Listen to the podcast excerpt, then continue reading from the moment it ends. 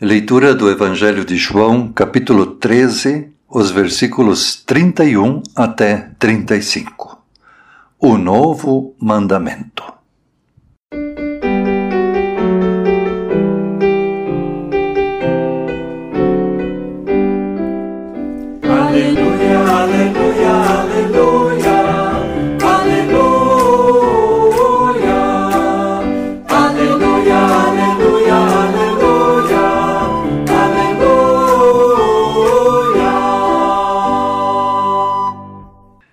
Quando Judas saiu, Jesus disse: Agora a natureza divina do Filho do Homem é revelada, e por meio dele é revelada também a natureza gloriosa de Deus.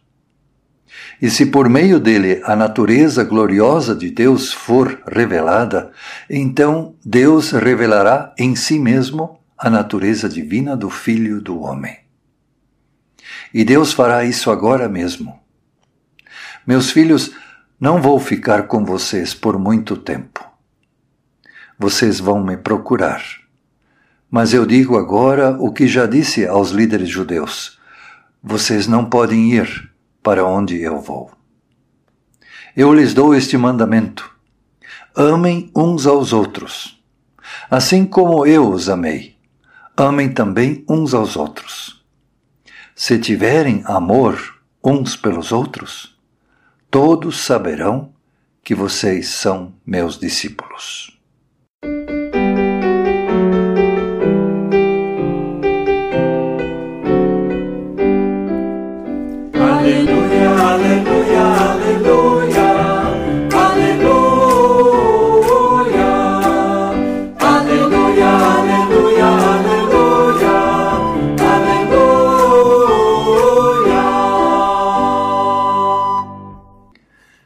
Que a graça de nosso Senhor Jesus Cristo, o amor de Deus, nosso Pai, e a comunhão do Espírito Santo estejam entre nós. Amém. Estimados irmãos estimadas irmãs, depois da Páscoa, temos ouvido textos bíblicos em que Jesus se revela fisicamente a diversas pessoas.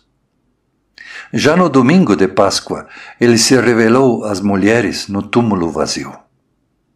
Depois, ele se revelou aos discípulos de Emaús e em seguida se revelou também aos discípulos numa praia do mar da Galileia. Mais tarde, se revelou a Tomé e depois a Saulo no caminho para Damasco. Hoje, Jesus quer nos falar sobre os lugares onde ele vai estar presente, mesmo sem ser visto fisicamente. Jesus se autodesigna de Filho do Homem.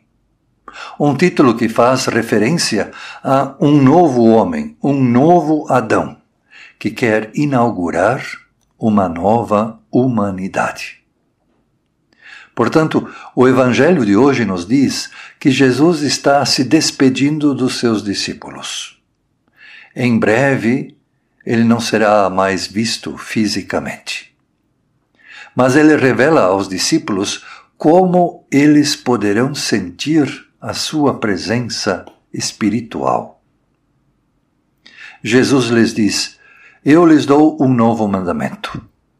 Amem uns aos outros, assim como eu vos amei.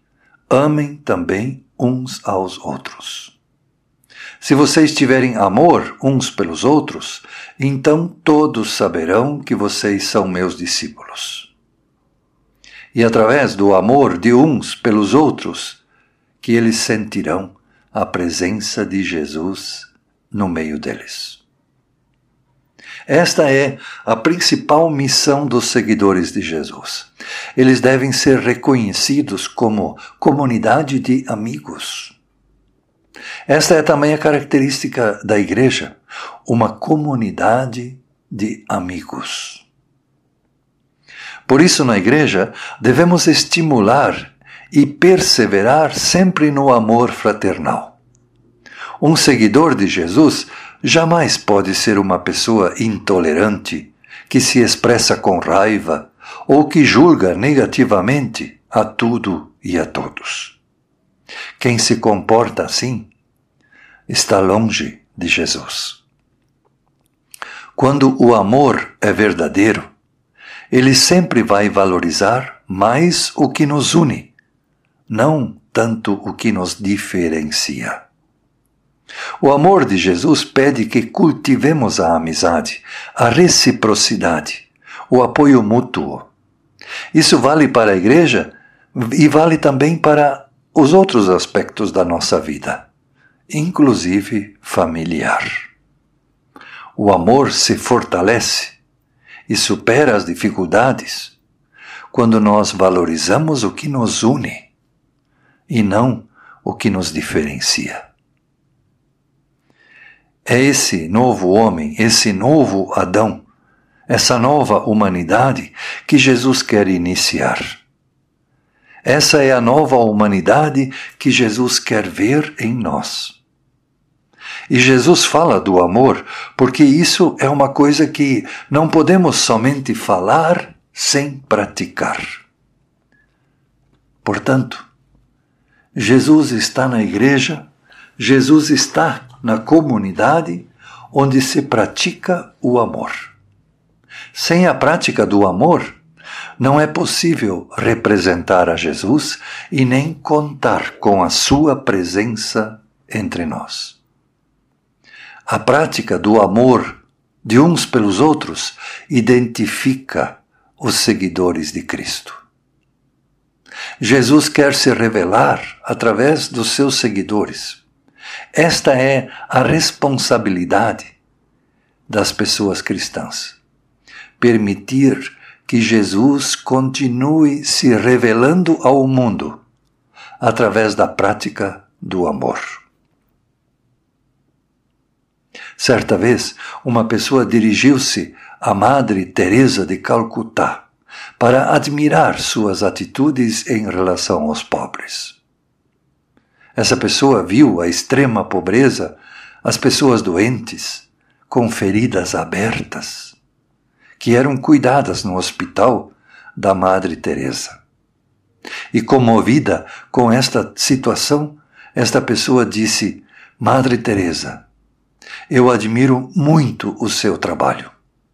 Eu não daria banho num leproso nem por um milhão de dólares. Madre Teresa então lhe disse: Eu também não.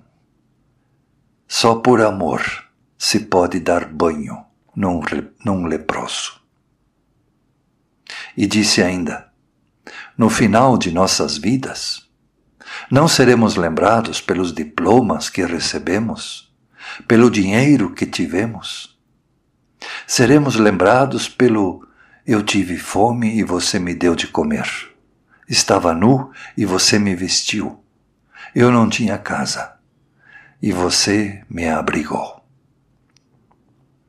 Portanto, Jesus não é mais visível fisicamente, mas ainda podemos sentir a sua presença neste mundo. Jesus não está à plena vista. Nem todas as pessoas poderão vê-lo. Só os que creem e praticam o amor é que conseguem sentir a sua presença. Que a graça de nosso Senhor Jesus Cristo, o amor de Deus nosso Pai e a comunhão do Espírito Santo estejam entre nós. Amém.